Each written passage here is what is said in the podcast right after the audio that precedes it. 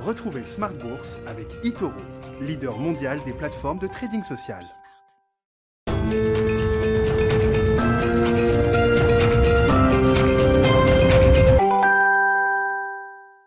Et c'est reparti pour Smart Bourse, votre double dose quotidienne de marché en direct sur Bismart, chaque jour à la mi-journée, 12h30, 13h. Et le soir, la grande édition, pendant une heure, le grand digest de l'information économique, financière et boursière à partir de 18h30. Au sommaire ce soir, la volatilité des marchés, évidemment, qui se calme un petit peu aujourd'hui. Hein, quand on regarde les grands indices en Europe, à Wall Street, on est orienté à la hausse. Le CAC a clôturé quasiment en hausse de 1%.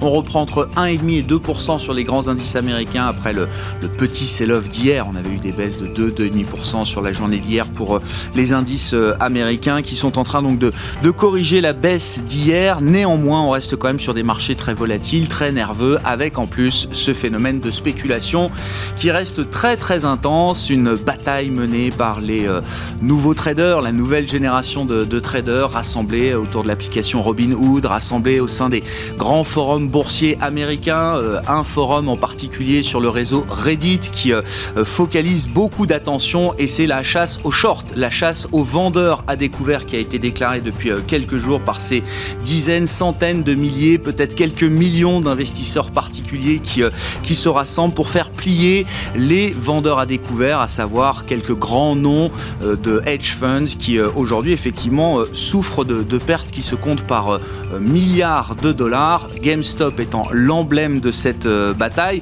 avec un retour de bâton quand même, il faut le dire aujourd'hui, puisque il faut noter que Robinhood, d'autres applications ont restreint quand même euh, les activités de trading en interdisant quasi carrément euh, les ordres d'achat sur euh, ces valeurs emblématiques. On peut parler de GameStop bien sûr, mais on trouve également Nokia, Bed Bath Beyond ou encore BlackBerry. Ces titres sont interdits à l'achat donc désormais chez chez Robinhood, ce qui provoque, je le disais, un retour de flamme un peu violent puisqu'on voit le titre GameStop qui est en, en baisse actuellement d'environ 30%, moins 20% actuellement pour le titre GameStop. AMC aussi, hein, la grande chaîne de cinéma qui a fait là aussi l'objet de cette spéculation intense, voit son titre reculer de 50% aujourd'hui. Les nouveaux Robin des Bois, on en parlera bien sûr avec nos invités de Planète Marché.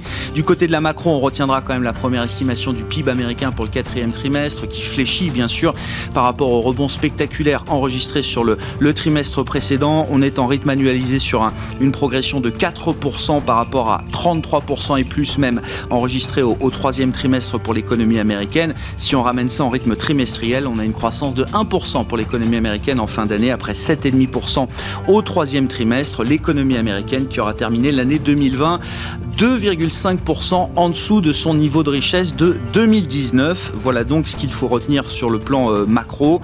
Et puis dans le dernier quart d'heure de Smart Bourse ce soir, on parlera des matières premières. Quart d'heure thématique, vous le savez, avec euh, Benjamin Louvet d'Ofiem qui sera avec nous en direct à partir de 19h15.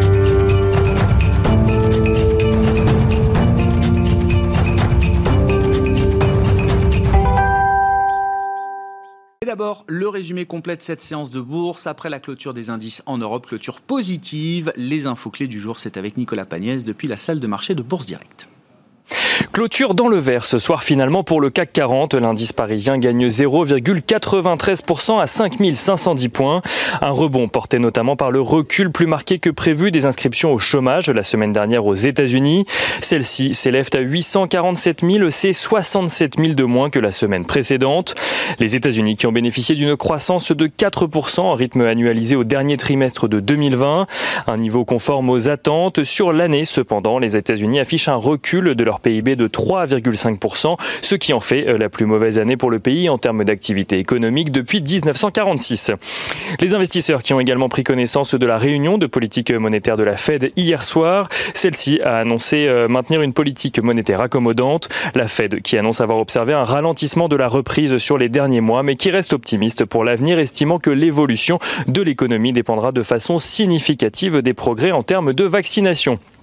Sur ce sujet, justement, les négociations continuent entre l'Union européenne et AstraZeneca à propos de la livraison euh, des doses de vaccins sur le premier semestre de l'année. Bruxelles qui tente de faire pression sur le groupe pharmaceutique pour que celui-ci utilise ses centres de production britanniques pour assurer les livraisons auxquelles il s'était engagé.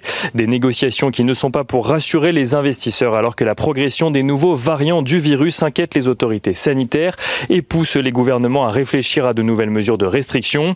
En France, les investisseurs attendent de savoir quelle serait la décision du gouvernement qui semble vouloir éviter à tout prix un troisième confinement, mais constater dans le même temps que la mesure du couvre-feu à 18h n'a pas l'effet escompté sur le ralentissement euh, de la propagation du virus. On notera également que plusieurs traders pointent du doigt la pression exercée par un groupe d'investisseurs individuels sur les actions les plus shortées à Wall Street dans le sillage de la ruée euh, vers GameStop, partie d'un forum de la plateforme Reddit. Une ruée pour faire progresser le titre et qui a obligé le hedge fund euh, Melvin Capital, qui était positionné à découvert sur le titre, à demander à ses actionnaires et concurrents de renflouer ses caisses à hauteur de 2,75 milliards de dollars.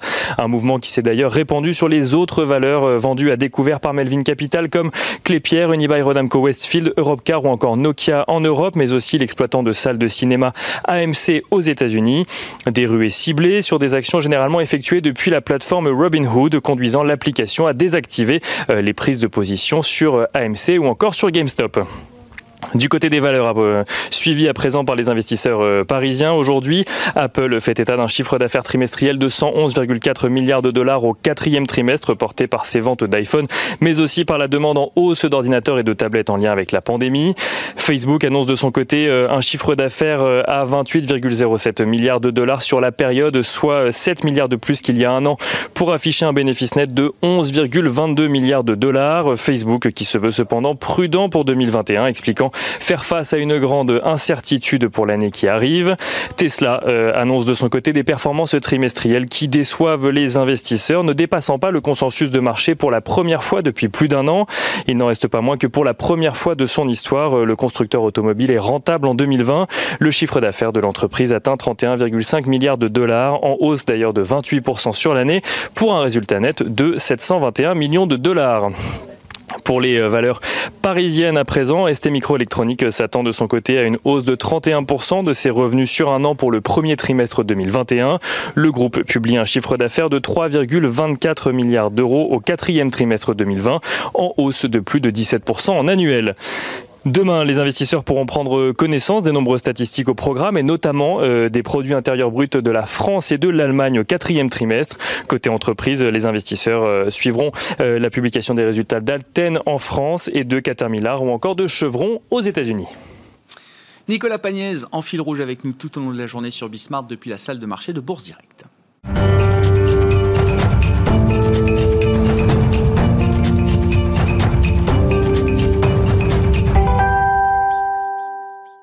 Trois invités avec nous chaque soir pour décrypter les mouvements de la planète marché. Axel Bott est avec nous ce soir, stratégiste chez Ostrom Asset Management. Bonsoir et bienvenue Axel. Bonsoir. Stanislas de Bayancourt nous accompagne, gérant associé chez Sycomore Asset Management. Bonsoir Stanislas. Bonsoir. Et Thibaut Prébet. Bonsoir Thibaut. Bonsoir, Merci d'être là. Vous êtes directeur général adjoint de la financière Arbevel.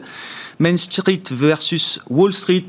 Bon, c'est le sujet du moment avec l'emblème GameStop. Est-ce que c'est le, le grand reset? Que vous inspire cette histoire, Thibaut?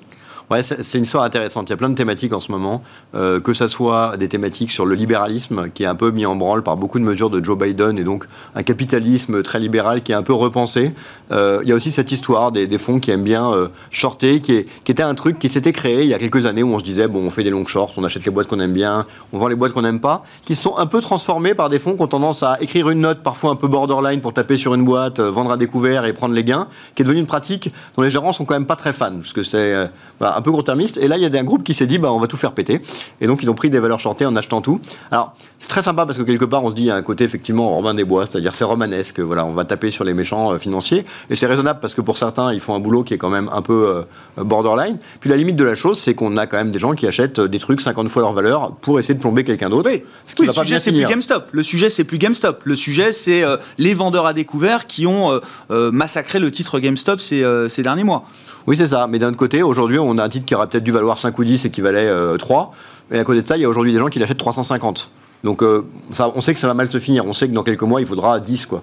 Et là, ceux qui ont acheté 350, ils pourront dire Ah non, mais dis donc, qu'est-ce qui s'est passé? On nous a menti. Donc en fait, c'est une histoire qui est compliquée parce que la morale n'est pas inintéressante. Mais à la fin, c'est quand même ceux qui sont rentrés qui vont y perdre. Et en fait, beaucoup de gens y auront perdu, sauf les premiers à avoir emmené tout le monde derrière eux. Donc c'est une histoire intéressante, mais c'est une histoire où il y aura beaucoup de perdants particulièrement d'un point de vue institutionnel, parce que c'est compliqué à gérer pour les plateformes de voir tout le monde qui veut acheter un truc euh, dix fois son prix. Euh, mais on a cette histoire depuis des années, que ce soit le Bitcoin, où on a l'impression que tout peut avoir n'importe quel prix, euh, que ce soit des sociétés comme Amazon, comme Tesla, où tout le monde disait c'est une bulle, puis finalement maintenant que ça a énormément monté, plus personne dit que c'est une bulle, qui fait que la notion du prix est une notion qui s'est affaissée. Aujourd'hui, on achète parce qu'on pense que ça va monter, euh, sans forcément euh, s'intéresser à ce qu'il y a derrière. Donc c'est intéressant, ça, il y a du pour et du moins, ça finira probablement mal pour beaucoup de gens, mais ça va aussi calmer les ardeurs des fonds short, qui sont en train de, déboucler énormément de positions. Donc c'est un renouveau. Visiblement, ils sont tous en train de surveiller ce qui se passe sur les forums pour voir si alors, les valeurs sur lesquelles ils sont positionnés à la vente apparaissent à un moment dans les discussions. Parce que, évidemment, là, euh, Melvin Capital, euh, ils se sont fait recapitaliser de 3 milliards euh, en quelques jours parce qu'ils souffraient de, pertes considérables. Il faut rappeler aux auditeurs, quand vous achetez une action 100 euros, bah, si elle va à 0 euros, vous perdez votre mise. C'est pas très grave. Quand vous shortez un titre, vous êtes exposé à la hausse. Donc si vous shortez un titre à 100 et qui vaut 10 000, vous perdez 100 fois votre mise. Et donc si vous avez mis 1% de votre portefeuille, vous avez un léger problème. Alors normalement, on vous fait couper avant. Le problème, c'est que dans de très rares occasions, on peut passer de 100 à 10 000 en 10 secondes. Et là, vous n'avez pas le temps d'être coupé avant. Donc c'est ça qui se passe. Et donc maintenant, bah, tous les fonds qui vendaient à découvert ont un peu peur en se disant, bah, quelque part, euh, cette phrase, mais qui va très bien à ce contexte-là, le marché peut être irrationnel plus longtemps que vous pouvez être solvable. Les fonds se disent, bon, euh, peut-être mieux être en pause pendant un mois plutôt que perdre sa chemise pour un truc en plus qui vaudra plus bas dans un mois. du coup, je pense qu'ils vont, Stanislas. ils vont surtout arrêter de faire ça sur des petites entreprises où la liquidité ne leur permet pas de sortir. C'est-à-dire que ça, si vous le faites sur Apple, etc., si vous avez tort, vous pouvez vous déboucler. Or là, toute la question, et c'est pour ça que les, particuliers arrivent très bien à retourner le marché, c'est que c'est des volumes qui sont euh, historiquement, pas aujourd'hui, mais assez faibles, et donc ils peuvent avoir un impact très fort. Après, ce qui est intéressant, c'est de voir ce qui se passe maintenant en Europe où depuis huit jours, on voit maintenant euh, circuler des listes des valeurs les plus shortées. Et là, on n'a pas du tout le phénomène des investisseurs particuliers qui se liguent entre eux, déjà parce qu'ils ont un poids beaucoup plus faible, et puis parce qu'il y a moins ce phénomène d'organisation ou cette culture qu'aux États-Unis. En revanche, on a ceux qui se sont shortés, qui un petit peu comme les, euh, comme dans Astérix, les pirates qui sabordent leurs navires, qui eux-mêmes précoupent leur position. Et on l'a vu hier sur Unibail Rodamco, sur Clépierre. En fait, les acheteurs de ces titres étaient ceux qui étaient short, qui ont pris peur et qui ont commencé à auto-couper leur position et envoyer ces titres hier entre plus 15 et plus 20, alors qu'il n'y avait aucun news flow, qu'on est à l'aube d'un nouveau reconfinement, etc.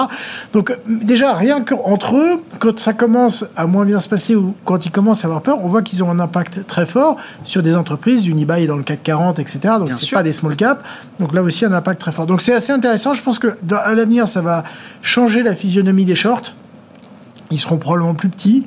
Euh, que sur des entreprises très très liquides et il y aura, il en restera quelque chose. Après, le phénomène, il est quand même très américain et moins européen. Ouais, il y a une dimension politique euh, derrière tout ça. Enfin, pour certains des investisseurs particuliers qui voient un combat contre Wall Street. Alors c'est un peu piqué des verres parce qu'ils utilisent finalement les mêmes armes de, de, de marché. Qu'est-ce que vous retirez de cette histoire? Je précise juste quand même que l'événement du jour, c'est le fait que Robin Hood interdise aujourd'hui d'acheter ces, actions, GameStop, Nokia et, quelques autres, ce qui provoque évidemment euh, la, colère de, la part de tous les particuliers qui se sentent complètement lésés, qui euh, estiment que le jeu est complètement biaisé, que les hedge funds et les riches ont le droit, eux, de traiter ce qu'ils veulent sur le marché actions, mais que eux, on leur interdit aujourd'hui de traiter ces actions. Voilà, c'était le, le, côté, le dernier développement aujourd'hui. Qu'est-ce que vous retirez de cette, ces affaires-là, Axel?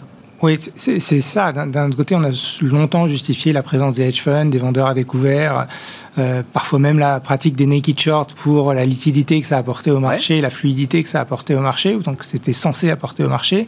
Euh, si on empêche certains acteurs de participer, effectivement, euh, ça va contre cet objectif-là. Je pense qu'il y a pas, ça peut pas être, ça peut être justifiable. de, de, vouloir empêcher certaines catégories, en plus d'investisseurs, d'intervenir euh, après, euh, après, voilà, effectivement, est-ce que les gens sont conscients des risques, euh, des risques qu'ils prennent toujours? Je ne sais pas. est-ce que on sait qu'il y a un bureau de comment dire de protection des consommateurs dans les pratiques de, de, de banques, de, de prêts prédateurs, par exemple? Ça, ça, on peut être à la limite de ça si on a sur, sur stimulé, disons, l'achat d'actions spéculatifs. Euh, bon, c'est voilà, je, je, je, pense que ça pose des, des questions de régulation immanquablement. en tout cas, ça, ça, va créer un précédent parce que dans à, cette échelle, on ne l'avait pas vu pour des effectivement des petits acteurs qui se liguent contre contre une position short euh, identifiée. Pensait très honnêtement, euh, on ne pensait pas que c'était possible.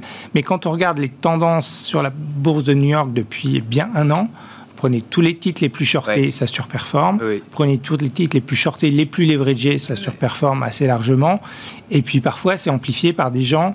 Et là, je pense qu'il y a une responsabilité comme Elon Musk, par exemple, qui en a quand même largement bénéficié de ce truc. Donc euh, euh, là, à mon avis, c'est un peu borderline aussi, de, mais de la part peut-être pas des, des, des Robinhood et des, des, plateformes qui permettent de faire ça, mais des gens qui concrètement euh, prennent le parti de, cette dynamique. Donc euh, ça, ça, par contre, à mon avis, c'est il faut mettre au clair cette chose-là. Et vous dites, oui, la régulation va devoir se repenser par rapport à ces, nouveaux phénomènes. Euh, la régulation telle qu'elle existe aujourd'hui, elle n'a pas les moyens de, remettre de l'ordre dans ces histoires-là. Robinhood, encore une fois, est obligé, d'une certaine manière, d'interdire à ses utilisateurs de, de trader. Le, baseline de Robinhood, c'était quand même let the people trade. Euh, et là, évidemment, ils vont à l'encontre de la philosophie qui a été la philosophie euh, originelle de, de, de Robinhood. Oui, c'est alors on peut regarder ça du côté de Robinhood aussi, mais peut-être aussi euh, nettoyer une bonne fois pour toutes les naked shorts, c'est-à-dire les, positions à découvert qui vont au-delà de, du flottant disponible. Ça, je pense que doit y avoir une, une, une, limite à tout ça. Et puis on peut imposer simplement des appels de marge plus euh, euh ce, qui, plus, est fait.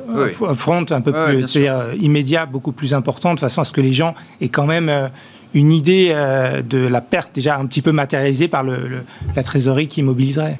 Il y a quand même un truc où il faut aller au fond du sujet qui est pas tout à fait clair. C'est que euh, il y a quand même un sujet sur la légalité de ce qui est fait. C'est-à-dire que si on se dit avec Stanislas, tiens, il y a un titre qu'on aime bien, on va tous l'acheter, aller voir tous nos compères de toutes les maisons de gestion pour tous l'acheter, comme ça on va le faire monter. C'est de la manipulation de marché. On fait monter un titre artificiellement en se mettant d'accord. Quand sur un forum tout le monde dit viens, on va tous acheter ce titre-là pour faire péter les champs, c'est la manipulation de marché puisque chacun a l'info que d'autres vont acheter, ce qui est susceptible de le faire monter. C'est techniquement totalement illégal. Et donc on dit à ces gens-là, là vous êtes en train de faire un truc qui n'est pas légal, euh, qu'on n'autoriserait pas au fond short que vous faites péter, qui n'ont pas le droit de se dire allez on chante tous la même valeur. Euh, c'est pas absurde de considérer que c'est une pratique qui est en train de dévier vers quelque chose de totalement illégal. Il mhm. faut bien l'appeler comme ça, même si c'est sympa de se dire que des requins euh, prennent une claque, mais la réalité c'est que malgré tout, il faut pas oublier que la manière dont c'est fait est probablement illégale. Donc on dit à un moment donné, on met un petit blocage, le temps de voir ce qui se passe. C'est pas farfelu non plus. Donc voilà, il faut pas oublier que parce que c'est sympathique, c'est pas pour autant que c'est légal. Donc il faut réfléchir et je pense que l'analyse à froid montrera que il y a beaucoup d'éléments euh, qui, à mon avis, sont pas du tout autorisés dans ce qui s'est fait. Ce qui ne veut pas dire que c'est pas plus sympathique que quand c'est euh, d'autres qui le font pour essayer de plomber des boîtes en détruisant des jobs. Mais voilà, il y a une réalité là-dedans, c'est que pour autant que ça s'appelle Robin des Bois, c'est pas toujours légal. La pratique des vendeurs à découvert, qu'est-ce que c'est utile au marché?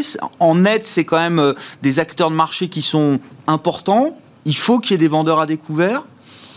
Ouais, j'ai pas d'avis là-dessus. Il y a sûrement des gens plus pertinents que moi. j'ai trouvé retrouvé avec les arguments donnés en tout cas pour ceux qui font du trading fréquence, euh, qui prennent des positions énormes, sont toujours un peu fallacieux, euh, avec toujours souvent un... Il y, a deux choses. Il y a des longs shorts qui veulent créer de la valeur, et ça, ça me paraît très bien. Il y a des gens qui sont plus actifs et qui vont essayer de plomber la boîte euh, pour essayer de gagner de l'argent avec des vraies conséquences pour des vraies boîtes et des vrais jobs et des plans d'économie. Donc moi, je n'ai pas d'avis là-dessus, je ne suis pas expert, mais je suis entre à l'aise et dubitatif, voire circonspect, entre les différentes stratégies. Et je pense que, en tout cas, l'argument qui est de dire que ça a un sens dans des portefeuilles, très bien. L'argument de dire que c'est positif pour le marché et que ça aide. Bah, c'est pour plomber une boîte ou c'est des vendeurs ou des, enfin, des, opérateurs de marché qui décèlent des anomalies, des survalorisations et euh, je sais pas des problèmes de gouvernance éventuellement qui n'ont pas éclaté au grand jour? Il y a tout. Euh, c'est quand même d'abord euh, des gens qui ont décelé une survalorisation, soit simplement pour un problème de valorisation, soit parce qu'il y a une détérioration de l'activité et du business de l'entreprise et que du coup, ils pensent que si la valeur est juste en, T, euh, d'ici six mois, elle devrait baisser étant donné la détérioration. Donc ça, c'est quand même le, gros. Et à partir du moment où ils le font sur des grandes entreprises relativement liquides, ils ont de toute façon pas l'objectif euh, de le faire. Donc ça, c'est quand même le, le gros de l'aspect des, des, shorts aujourd'hui, que ce soit en Europe ou aux États-Unis. Et après, il y a des fonds beaucoup plus agressifs où la technique bah, comporte aussi un aspect de divulguer de l'information, euh, donner ses arguments short pour essayer de, pousser à la baisse le cours. C'est ce qu'on voit, euh, ce qu'on a vu sur Casino, ce qu'on voit sur Solution 30, etc. Euh, on joue autour de la ligne jaune en permanence. Exactement. L'argument est de dire, bah, à la fois on est transparent, on explique pourquoi on est short, et en même temps, euh, ça arrange bien aussi de divulguer les arguments pour essayer de faire pression et du coup de, de- de convaincre des gens à sa cause une fois qu'on a déjà mis en place sa position. Euh, dans la durée, la question de départ était est-ce que ça, à quoi ça sert, est-ce que ça a un sens, etc.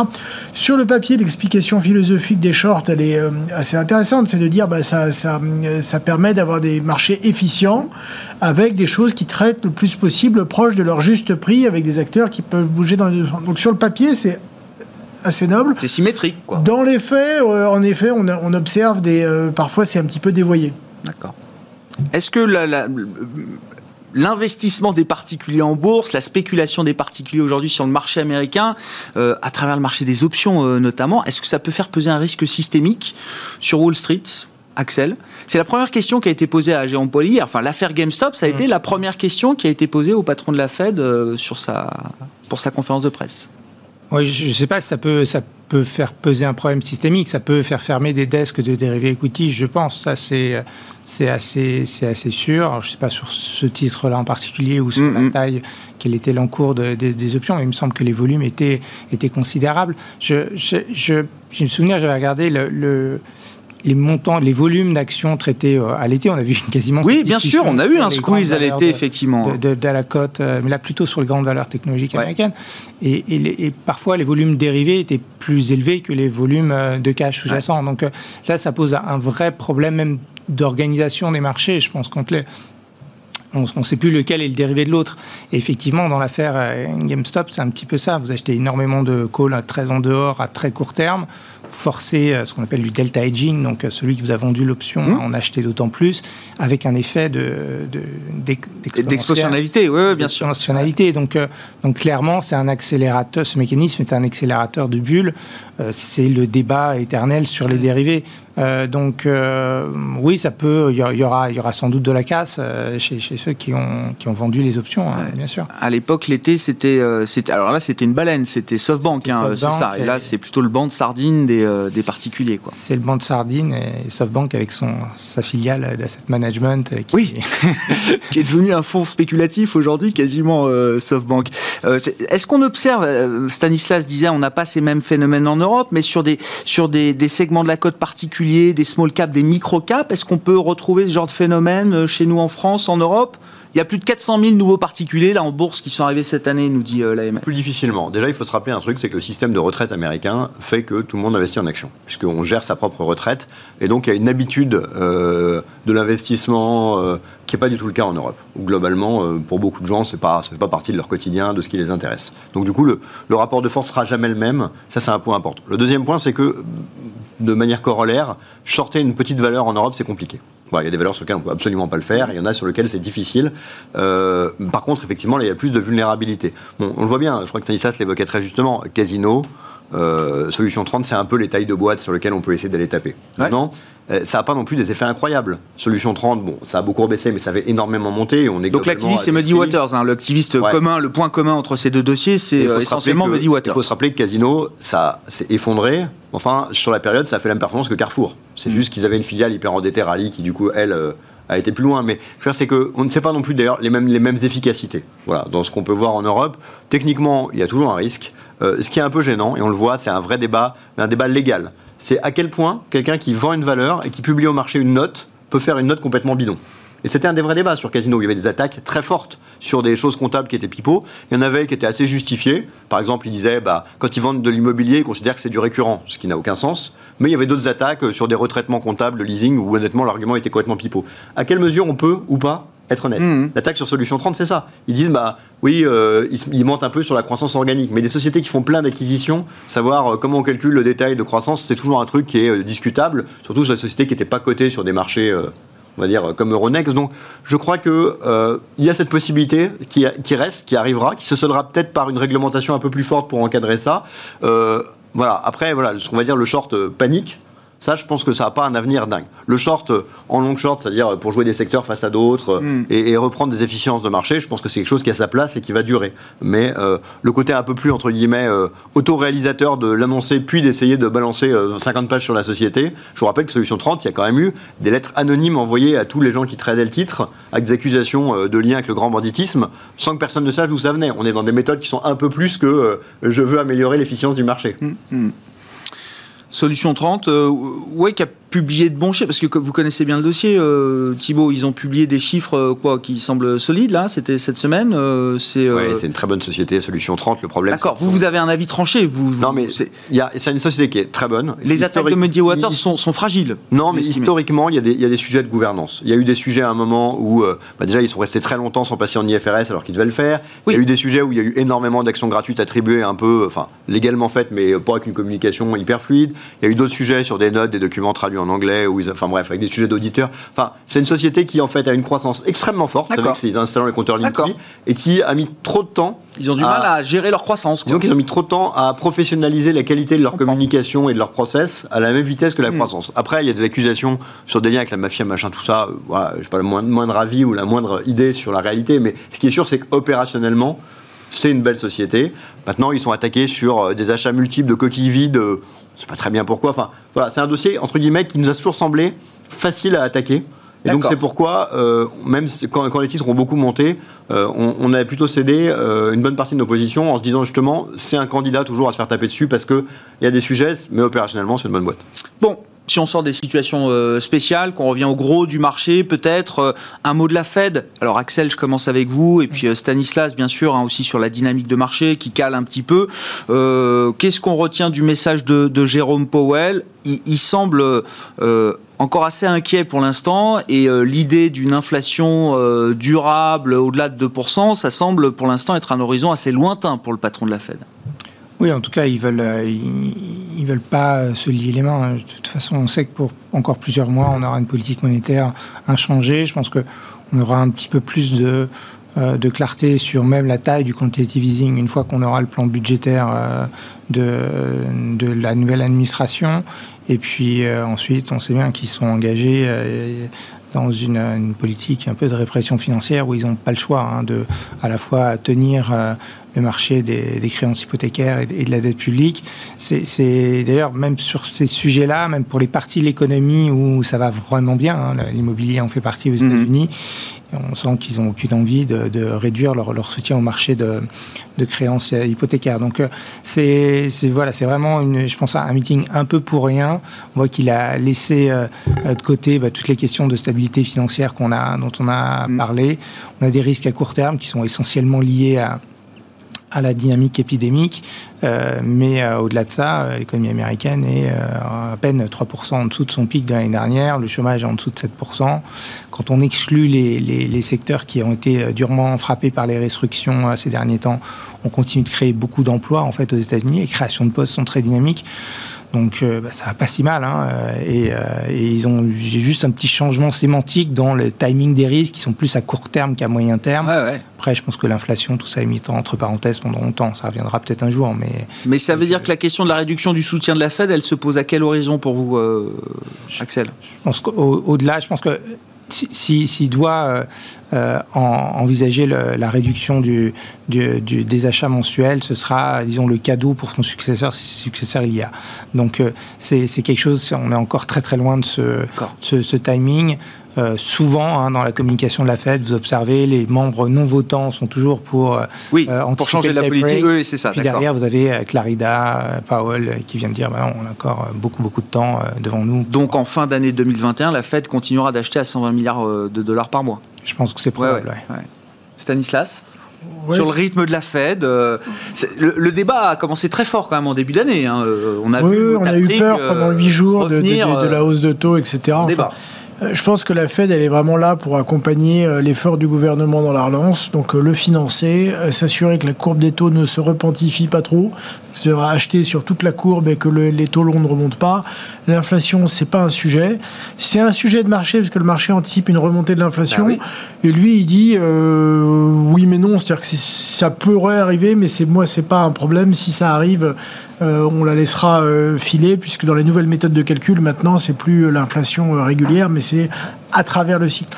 Donc je pense que ça reste, enfin on le sait, hein, on va continuer à avoir des politiques de, la part des banques centrales ultra accommodantes aux États-Unis, en zone euro, évidemment au Japon, évidemment en Angleterre, et donc on va continuer à baigner dans des masses monétaires qui vont continuer à croître euh, avec euh, bah, les, banquiers centraux qui prient pour que ça se transforme en inflation et que ça permette aux dettes d'État de se diluer un petit peu grâce à l'inflation. malheureusement, la courroie de transmission, notamment en Europe, elle ne fonctionne pas parce qu'il n'y a, pas d'inflation. Mais voilà, le cadre est là. Et donc, dans ce cadre-là, c'est pour ça qu'on a un soutien massif aux actifs risqués, aux marchés actions, etc. Et pour peu que vous ayez un petit peu de dynamisme économique par-dessus, comme aux US et en Asie, ça vous donne des marchés financiers qui sont assez assez bien orienté, malgré des valorisations au plafond. Et tout ça ne va pas être remis en cause, parce que l'inflation, effectivement, vous le dites aux Qui prendrait le risque de le remettre en cause Aujourd'hui, le banquier central qui change, non, non, le banquier central qui change de politique, il fait un choix non pas de politique monétaire, il fait un choix de politique. Donc il asphyxie, le marché se retourne, donc la croissance ou le début. Donc aujourd'hui, aucun banquier central n'a la liberté suffisante pour le faire et faire ce choix-là. Donc on va continuer avoir des politiques ultra accommodantes. Après, évidemment, le marché, dès qu'il va avoir des bons chiffres de croissance, la question. pendant un mois, un mois et demi, il va dire, bah, ça y est, ça repart, il va faire monter un petit peu les taux rebondir les titres, les bancaires, les titres cycliques, les values. C'est ce qu'on a eu en novembre-décembre. On a eu un peu sans début d'année, là, ça s'est retourné. On aura régulièrement. Un peu stop and go, Exactement, on aura régulièrement en 2021, 2022. C'est un peu ces, ces, euh, ces reprises économiques qui sont accompagné par des remontées de taux, mais ça ira jamais très très loin. Étant donné le stock de dette accumulé par les États, et Yellen a dit l'autre jour, le coût actuel de la dette des États-Unis, c'est 1,9%. Le coût de financement euh, aujourd'hui de la nouvelle dette, il est entre 0 et 1,5 mmh. en fonction de si vous êtes à, à 3 mois ou si vous êtes à 15 ans. Euh, et donc elle a dit, à ce prix-là, il est tout à fait favorable de continuer à se financer. Donc entre les lignes, elle dit, on part du principe qu'on va continuer à se financer plus ou moins au même niveau dans l'année ou, les années à venir. Donc euh, ça variera un petit peu dans l'année. Il y aura ces périodes de attention, la hausse des taux revient, l'inflation revient, mais euh, structurellement, euh, on va rester tanké en bas sur les taux d'intérêt très longtemps. D'accord, avec cette idée, Thibault, tout le monde saura garder ses nerfs le jour où on aura, par des effets mécaniques, des effets de base, et on le verra sans doute en début d'année. Je crois que l'inflation allemande ressort à 1,6 sur janvier. On aura le chiffre zone euro la semaine prochaine. aux États-Unis, on attend des chiffres d'inflation supérieurs à 2%. Tout le monde gardera ses nerfs par rapport à cette situation bon, Ça fait des années que tout le monde veut de l'inflation, alors si un jour elle arrive, on va pas paniquer. Hein.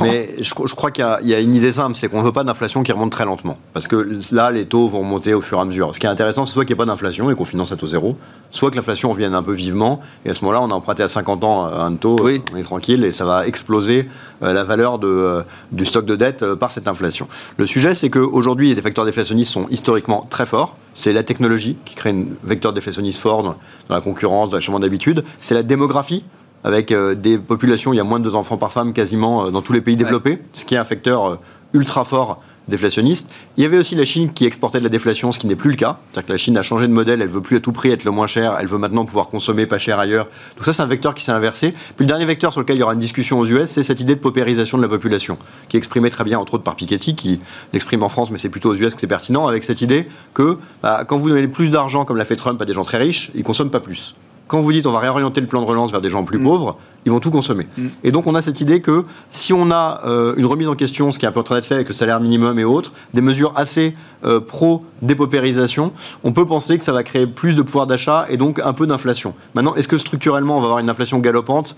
Honnêtement, dans les cartes aujourd'hui, il n'y a rien qui ressemble à ça, mais un petit peu plus aux États-Unis, et pas forcément en Europe, ça paraît réaliste et je pense que ça fera paniquer personne.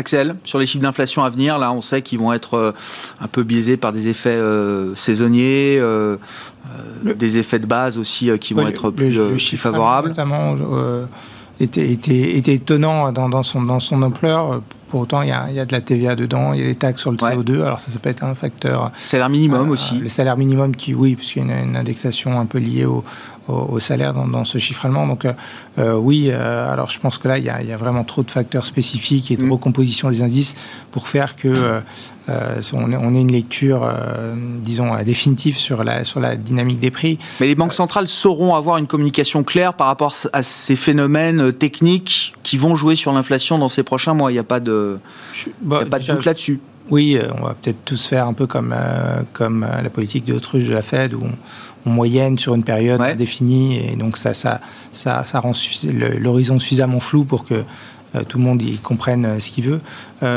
ceci étant, aux États-Unis, on aura des effets mécaniques. Ce sera intéressant de voir au, printemps quand les CPI vont être autour de l'inflation des prix à la consommation sera autour de 3%. Mécaniquement, quel sera un petit peu la, le sentiment de marché là-dessus? On voit qu'il y a énormément de flux vers les, actifs indexés sur l'inflation, les, les tips américains par exemple.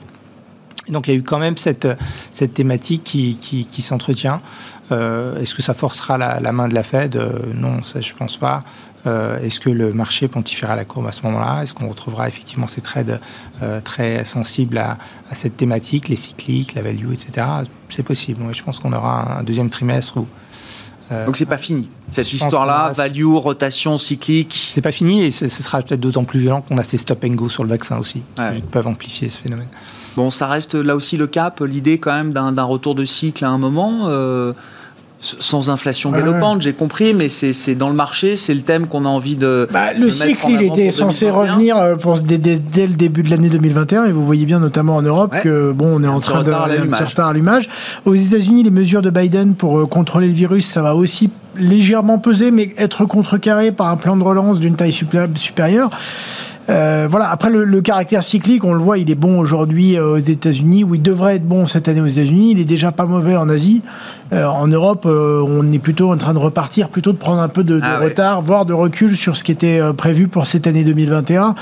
Et donc ça, ça pose, un, ça pose quand même un problème sur... Et ça veut dire quoi en gestion de portefeuille? On est, si, on n'a pas trop mis de cycle, finalement, on est plutôt euh, content de ne pas en avoir trop mis à ce stade? Euh, Si on en a trop mis, est-ce qu'il faut déjà en enlever un peu? L'avantage, c'est que comme les rotations sont extrêmement rapides, et ça a été dit, euh, à court terme, on est plutôt dans une période où on, s'ajuste parce qu'on se rend compte, notamment en Europe, que le début de l'année sera moins bon qu'attendu.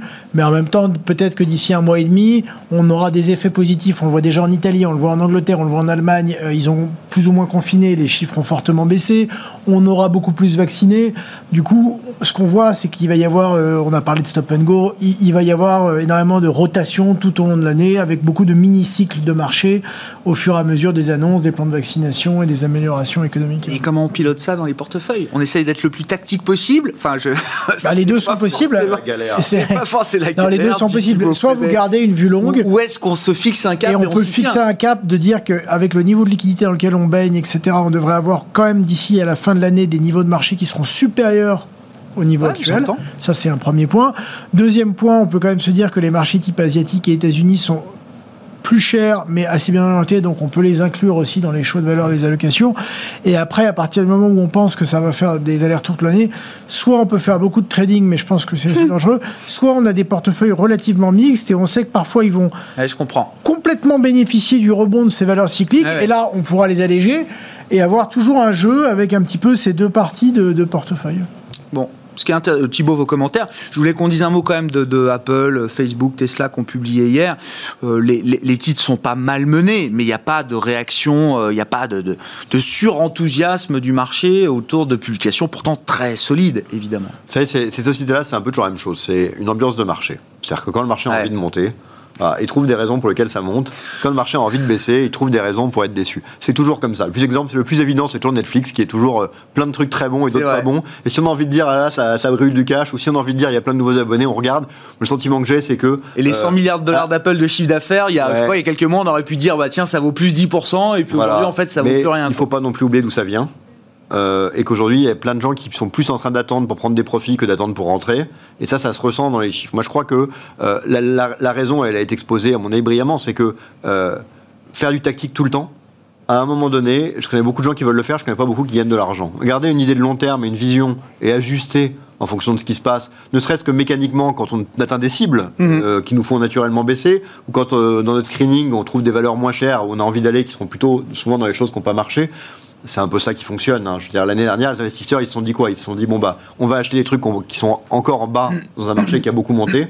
Et donc, ils sont allés chercher les small et mid qui étaient au fond du trou, toutes les valeurs value ou très shortées. Je crois que c'est un peu ce raisonnement-là. C'est-à-dire qu'une vision de long terme, financière Bevel, en tout cas, c'est aussi quelque chose auquel on apprécie. On va souscrire. Puis après, bah, c'est au gré des mouvements de marché qu'on va ajuster vers mhm. quelque chose d'un peu plus cyclique euh, ou un peu moins. Mais je crois qu'une idée hyper tactique dans une année, intellectuellement, c'est sympa. Dans la pratique, c'est quand même un truc qui va faire fonctionner et quand même euh, assez délicat. Quoi. Bon, sur le, le, match grosse value, euh, Axel, comment est-ce que les choses peuvent évoluer? Euh, Est-ce que le fait qu'on n'achète pas euh, les résultats d'Apple, de Facebook, de, Tesla, est-ce que c'est le signe qu'il y a quand même une forme d'épuisement par rapport à ces dossiers bien valorisés, très valorisés? Est-ce que ça veut dire qu'il y a toujours de l'appétit pour l'autre partie de la cote qui est encore en retard, très en retard? Oui, ouais, je pense sur, sur ces, ces grandes valeurs qui sont peut-être en peut-être pas en bout de course, mais effectivement qui vont manquer peut-être un petit peu de catalyse et d'acheteur marginal sur, les, sur ces multiples, même s'il n'y a pas grand-chose à dire sur, sur, sur ces valeurs-là qui soient, qui soient problématiques, je pense. Euh, donc, euh, je, on, va, on va être, euh, la, croissance va, va, être, va être toujours un, thème fort, je pense. Mm. ceci étant, on le sait qu'une partie, c'est pas sur ces valeurs-là que ça va se jouer. C'est la, la, problématique de la bulle, la bulle de, de croissance. Elle se situe sur bah, toutes les petites boîtes dont on a parlé précédemment. Euh, cet indice de, je vais regarder, je pense que c'est Goldman qui le fait, où on recense les, les, les, valeurs non rentables de tech qui ne gagnent pas d'argent et qui ont, quadruplé en 2020. Là, oui, on va avoir, ça fait partie de la croissance. En tout cas, c'est le label qu'on veut leur euh, appliquer, et ça, ça va, ça va être, euh, ça va être mis à mal probablement. Donc voilà, mais dans le Russell aussi, il y a beaucoup de valeurs bien qui, sûr. qui, qui, sont, qui sont pas rentables. Donc voilà, c'est, on, on est dans un de manière générale, on est, on est quand même dans une, euh, dans une situation où on, a, on peine à trouver un actif qui ne soit pas cher, même au-delà du marché, du marché des actions, qui soit objectivement, euh, qui ait une, une valeur intrinsèque euh, importante. Et ça, c'est un, un, vrai sujet pour, euh, pour la gestion en, général. Hein. C'est ça, téléguidé par la bulle un peu généralisée qu'on observe. un peu sur tous les marchés d'actifs. Et, et, même l'Europe n'est pas aussi peu chère que ce qu'on veut croire? Enfin, c'est quoi le problème de l'Europe? Ça devait être l'année de l'Europe. Bon, l'année fait que commencer, mais c'est vrai qu'on voit déjà que euh, entre la pandémie, euh, l'Italie, euh, la BCE, on voit qu'on retombe. Ces trois sujets-là sont, sont, sont, importants. On, a déjà consommé les très bonnes nouvelles du plan européen, par exemple, l'année dernière, de l'accentuation de, de, la politique expansionniste dans, dans, la plupart des pays. Donc on, on a consommé beaucoup de bonnes nouvelles et puis on voit que ça patine quand même. On a le retour du risque politique italien, c'est quelque chose d'assez désespérant quand même. Mm, mm. Même Renzi fait tomber un gouvernement parce qu'il pense que l'utilisation des fonds qui ne sont pas encore déboursés va être, va être euh, mauvaise. Donc euh, voilà, c'est ces risques-là euh, des, qu'on ne peut pas minorer, qui, je pense, expliquent une partie du de-rating un peu permanent de l'Europe. Bon. Décevant le début d'année pour l'Europe, euh, Stanislas? Ça fait un mois, je pense qu'il faut prendre un peu de recul et que novembre-décembre avait été excellent. Euh, voilà. Ce qu'on voit aussi, c'est qu'il y a quand même aussi, euh, on ne peut pas directement comparer l'Europe et les États-Unis. Euh, du fait de la diversité, enfin de la répartition sectorielle qui n'a rien à voir. C'est-à-dire que le, top 5 ou le top 6 du S&P 500, il est constitué des GAFAM euh, plus Netflix euh, ou Tesla maintenant. on n'a pas du tout ça, on n'a pas de comparable en Europe. Donc si on remet déjà sur les mêmes bases sectorielles, mhm. alors c'est vrai que nous on a beaucoup de banques et de choses comme ça dans les indices, même si avec le temps les poids ont fortement décru. Donc bon, il y, y, a ça aussi. Après, ce qui est certain, c'est que nous notre plan, il a été décidé au mois de juin ou au mois de juillet. On n'a pas encore vu le moindre euro et ça sera peut-être meilleur des cas en fin d'année. Aux États-Unis, Biden, il est depuis 10 jours, 8 euh, jours euh, en poste. Euh, c'est en train de décider et je pense qu'en juin-juillet, ils en verront déjà ou même avant. les premiers chèques. Les premiers chèques. Et, c'est ça qui est, c'est ça la difficulté, c'est qu'en fait l'outil politique européen, il est à peu près adapté pour gouverner dans la durée sur des sujets de long terme. En revanche, il n'est pas du tout adapté à la réaction rapide. Mm. Et là, c'est exactement. Enfin, ce qui compte, c'est que ça aille vite aujourd'hui, plus que les montants, c'est que ça arrive vite pour réamorcer la pompe. Et puis, à la limite, si le plan est plus petit, mais qu'il arrive très vite, c'est moins gênant. Mais ça veut dire quoi la limite de l'Europe aujourd'hui. Après, les indices américains ont encore euh, une fois plus de chances de mieux faire cette année que les indices euh, européens Pas forcément. Je pense que les indices européens, par le mix sectoriel, sont quand même plus euh, indiqués si on a une reprise économique. Et ça fera mieux en Europe qu'aux États-Unis. Donc, vous voyez qu'ils ont un peu plus qu'on pourrait appeler du bêta ou qu'ils sont plus sensibles au, news flow macroéconomique. Après, il y a plein de sociétés excellentes en Europe. On a vu LVMH il y a trois jours, euh, ST ce matin. Euh, enfin, c'est, voilà. Donc, euh, dans certains secteurs, il y, a, de très bonnes choses. après, c'est vrai que la répartition sectorielle, elle est un peu plus sensible au cycle. Elle est un peu plus sensible, évidemment, au marché domestique européen, qui est plus faible en ce début d'année. Donc voilà, ça l'explique, mais c'est pas l'année, l'année pas forcément terminée. Bon, ST qui termine comme plus forte hausse du CAC ce soir, LVMH qui prend 2%. Les résultats n'ont pas été salués grandement, mais voilà, c'est Non, mais c'est un titre qui est apprécié aussi, qui n'est pas donné et qui n'avait pas particulièrement euh, souffert par le passé. C'est aussi ça le truc. C'est-à-dire que la réaction un peu violente, c'est souvent des titres qui étaient un peu au fond du trou et les gens se disent Ah, là, il se passe un truc. Mm. Ou des sociétés qui décident de coter leur filiale verte. Et là, tout le monde se dit Ah, tiens, ça, c'est quelque chose. Maintenant, moi, je, je souscrirais bien à un mix de ce que vous avez dit. C'est-à-dire que je pense qu'il est possible que les indices américains fassent mieux que l'indice européen cette année. Mais les portefeuilles européens, ne seront pas les indices européens. Il y a aujourd'hui peu de gestion qui disent à leurs clients achetez du CAC 40, achetez du indice italien. Parce que dedans, c'est quand même plein de boîtes qu'on n'a vraiment pas envie d'avoir. Par contre, même l'année dernière, il y a quand même énormément de fonds européens qui ont fait des performances qui n'ont aucun rapport avec le CAC 40, justement parce qu'il y a plein de thématiques, que ce soit dans les valeurs vertes, dans les valeurs digitales, qui sont souvent d'ailleurs celles qui intéressent les investisseurs. Ça veut dire que le facteur, le facteur de sélection, là, commence à, être le vrai moteur de performance pour vous, pour les gérants. Vous savez, c'est par hasard s'il y a une explosion des fonds thématiques. C'est que tout le monde a bien compris que euh, si on prend le Global Europe, c'est très bien. Maintenant, allez voir un client, dites-lui est-ce que ça vous dit, je vous jette une tonne de total? c'est quand même rarement un truc qui l'excite. Alors que la réalité, c'est que vous parlez justement de semi-conducteurs, il y a un intérêt immédiat pour ce genre de thématique. Donc je crois qu'il n'y a aucun problème à dire à la fois que euh, beaucoup d'indices européens ne sont pas très sexy et que ce n'est pas du tout un problème, puisque nous on croit, en tout cas chez Financière Bevel, avec entre autres euh, des, gammes thématiques, à l'idée qu'il y a énormément de choses très bien à faire, mais qu'on n'est pas obligé de se forcer à aller faire les banques, euh, la distribution, enfin tous ces secteurs qui sont plombés depuis des années et qui ont un potentiel limité. Donc je pense que l'un n'empêche pas l'autre. On mm. peut penser que l'indice européen vont sous-performer les indices US et que ça n'est pas et ça n'empêchera pas aux gérants européens alors que dans le même temps de les, faire de meilleurs les gérants américains font pas mieux que leurs indices américains parce que leurs indices ont des poids énormes dans les trucs qui montent le plus donc c'est une situation euh, voilà où, l'analyse indicielle est malheureusement probablement un peu limitée dans ce qu'elle montre Merci messieurs, on va s'arrêter là pour ce soir. Merci à vous trois d'avoir participé à Planète Marché dans Smart Bourse sur Bismart. Thibaut Prébet, directeur général adjoint de la financière Arbevel. Stanislas de Bayancourt, gérant associé chez Sycomore Asset Management. Et Axel Bott, stratégiste global macro chez Ostrom Asset Management.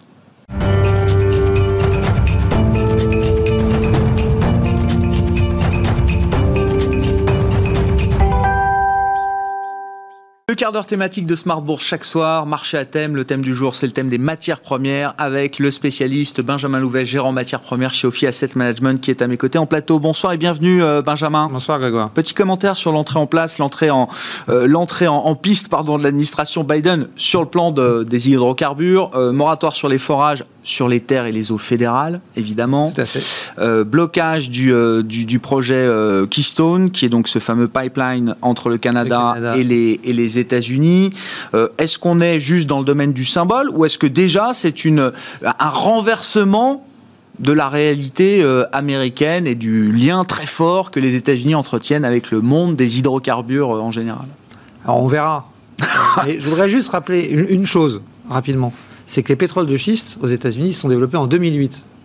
Et que 2008, c'était l'administration Obama. Donc c'était une administration démocrate. Et qu'Obama est allé très loin, parce que je vous rappelle que à l'époque, aux États-Unis, il y avait une loi qui s'appelait le Oil Export Ban, qui interdisait d'exporter du pétrole américain avant de l'avoir raffiné. Le problème, c'est que le pétrole de schiste est un pétrole un peu particulier. On a déjà parlé, il y a plein de pétroles différents, et ce pétrole est très léger. Mhm. Au début, il a intéressé les raffineurs, et puis au bout d'un moment, ils en avaient trop. Ils ont dit, ben, nous, ça ne nous intéresse plus. Et donc, Obama a été obligé de lever cette, euh, cette euh, loi d'interdiction d'exportation pour exporter ce pétrole léger, et ils ont continué à importer du pétrole lourd. Donc, première chose, le pétrole de schiste s'est développé avec les démocrates. Donc ça, c'est un truc à garder en tête. Deuxième chose, vous l'avez rappelé, il va pouvoir interdire l'exploitation sur les terres fédérales. Et donc ça, c'est une vraie différence parce qu'aujourd'hui, à part au Nouveau-Mexique, au Nouveau-Mexique et, au, Texas, un petit peu, euh, vous avez euh, l'essentiel des gisements qui sont sur des terres euh, privées. Et là, ils n'ont pas, Biden n'a pas la main. Sur les terres fédérales, ils peuvent faire baisser la production d'à peu près, par rapport à ce qu'elle est aujourd'hui, d'à peu près un million de barils par jour mais les opérateurs sont malins. Mhm. Ils savaient qu'il y avait un gros risque que Trump ne passe pas et que ce soit Biden qui soit élu. Et donc, ils ont déposé plein de permis sur les terres fédérales. Donc, ils ont une réserve de permis. donc, l'impact ne sera pas tout de suite. Donc, l'impact est limité. Là où il pourrait être un peu plus fort, c'est dans le golfe du Mexique. Euh, mais euh, on n'en est pas là. Et puis, bah, pour ce qui est de Keystone, euh, on peut voir ça positivement, comme une sortie des, du pétrole. On peut voir ça aussi comme une manœuvre pour dire gentiment aux Canadiens on ne va pas faire ça parce que comme ça, ça permet de protéger le pétrole américain, parce que sinon, le pétrole canadien a un accès au golfe du Mexique Bien sûr. et donc à l'exportation. Donc, quelles sont les vraies intentions? Je pense que les intentions sont bonnes. Maintenant, le pétrole aux États-Unis, c'est 10 millions d'emplois directs ou indirects des emplois plutôt au-dessus de la médiane en termes de salaire, donc des emplois bien payés. Et donc, euh, dans l'arbitrage, ça compte. Il va falloir que Biden euh, ménage la chèvre et le chou et tienne compte de ça quand il va devoir faire des arbitrages, bien évidemment. Bon, Néanmoins, les États-Unis sont prêts, visiblement, avec l'administration Biden, à rattraper euh, leur retard, euh, notamment dans le développement des énergies renouvelables, Mhm. réintégration des accords de Paris, et puis des plans, des programmes d'infrastructure, entre autres, qui vont cibler justement ce domaine des, des énergies euh, renouvelables. Euh, dans, dans une partie du sujet qui nous intéresse derrière ces énergies renouvelables, et que vous expliquez parfaitement bien, Benjamin, c'est que, très bien, on sera moins dépendant aux hydrocarbures demain, mais on gardera une dépendance très importante qui va se déplacer sur le terrain des métaux. Parce Ouais. que pour le renouvelable, il faut des métaux. Alors, juste une remarque, vous, vous parliez du retard. C'est un retard politique essentiellement, parce qu'en fait, bizarrement, les Américains ont baissé plus leurs émissions de CO2 ces dernières années que les Européens. Pourquoi? Parce qu'ils ont découvert le gaz de schiste qui a, été, qui a fait effondrer les prix du gaz, et donc ils ont développé des centrales à gaz et ils ont fermé des centrales à charbon.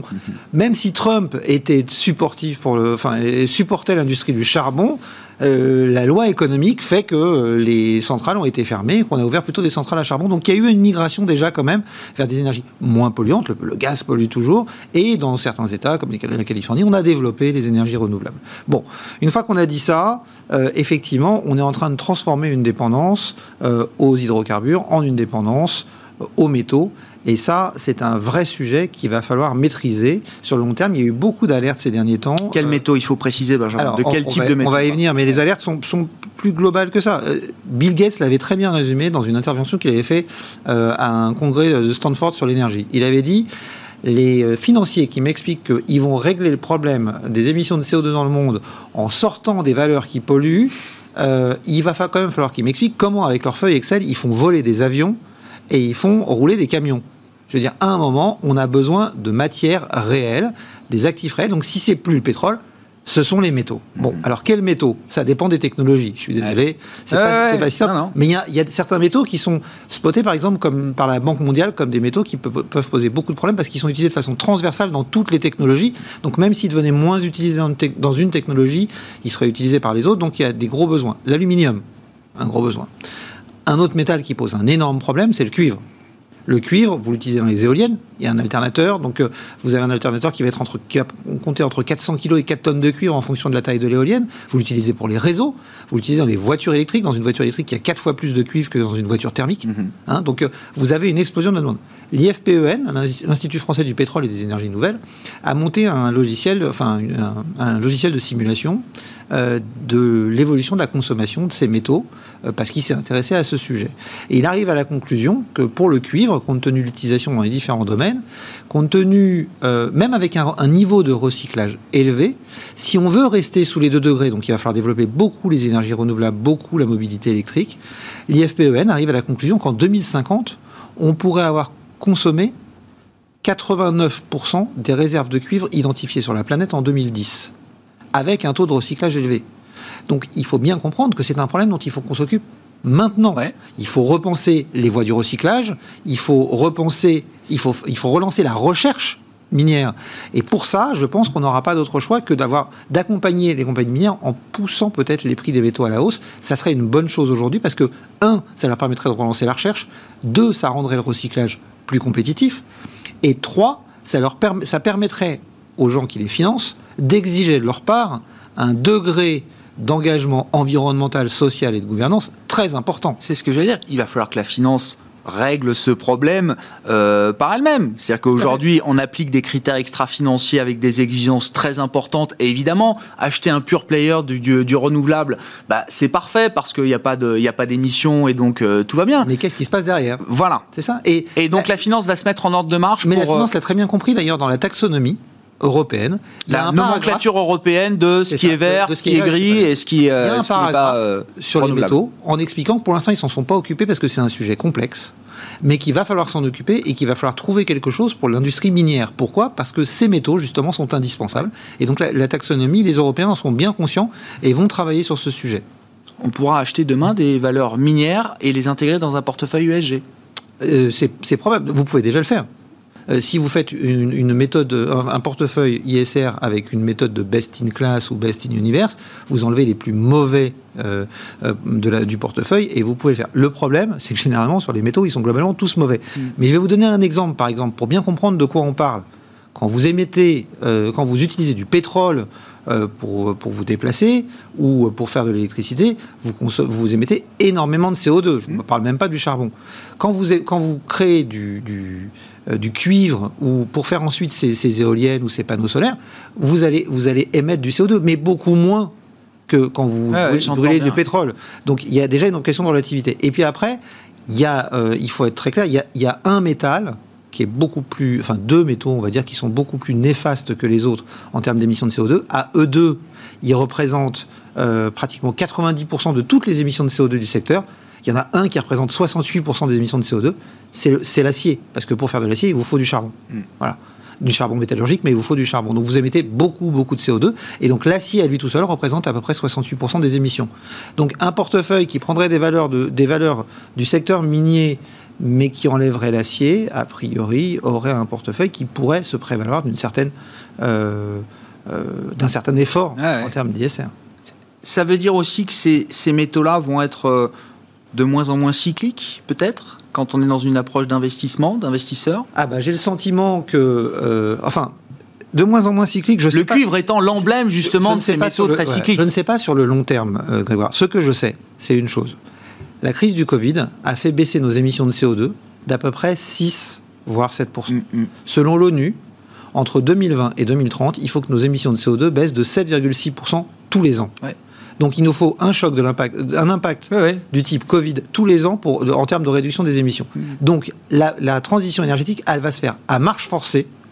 Donc elle va être massive et rapide. D'accord Donc les besoins vont être énormes. Je ne suis pas allé jusqu'au bout à l'heure du raisonnement de l'IFP, mais ils sont allés voir ensuite le Chili, qui est le plus gros producteur de cuivre, et ils ont montré les chiffres. Alors autant vous dire que les Chiliens avaient ils une banane jusqu'au milieu, des milieu des oreilles. mais au bout d'un moment, ils leur ont dit, mais dans votre modèle, euh, vous mettez quoi comme chiffre pour la croissance de la production de cuivre chez nous? Et donc euh, les gens de l'IFP ont répondu aux alentours de 4,5% par an. Et là, les Chiliens ont répondu, mais on ne sait pas faire. Nous, on sait faire 2,5% par an. Donc vous avez un double problème. Vous avez la taille du réservoir, et puis après, vous avez la taille du robinet. Mais bien sûr. Et ça, c'est un deuxième problème qu'il va falloir arriver à gérer. Donc, c'est, on, a, on a besoin, et puis il y a le problème géopolitique aussi. On a construit notre géopolitique autour des énergies fossiles. Nos rapports, ils sont avec l'Arabie Saoudite, ils ne sont pas avec la République, République démocratique du Congo. Nos rapports avec la Chine vont devoir s'améliorer parce qu'aujourd'hui, le cobalt, c'est 60% de production en, en République démocratique du Congo, mais c'est 80% de raffinage en Chine. Donc il faut repenser beaucoup de relations géopolitiques aussi. Ça les fait métaux, beaucoup de choses à faire. Oui, ouais, non, mais bon, on en reparlera. Mais les métaux, les métaux au cœur, voilà, c'est ça, au cœur de la transition écologique. On en avait déjà parlé pour les métaux précieux avec l'argent, euh, avec le platine, euh, qui est aussi très utile pour l'hydrogène. Donc il y a plein de métaux comme ça. Ils sont au cœur de la transition énergétique et ça va devenir un point extrêmement important et je pense que ces métaux ont de beaux jours devant eux euh, pour les années qui viennent. Merci beaucoup Benjamin. Merci, d'être venu nous voir ce soir pour euh, évoquer donc ce sujet métaux et transition énergétique. Les deux vont de pair aujourd'hui. C'est un sujet crucial pour les prochaines années. Benjamin Louvet, gérant matières premières chez Ophi Asset Management avec nous dans le quart d'heure thématique de Smart Bourse ce soir. Très bon début de soirée. On se retrouve demain en direct à 12h30 sur l'antenne de Bismart.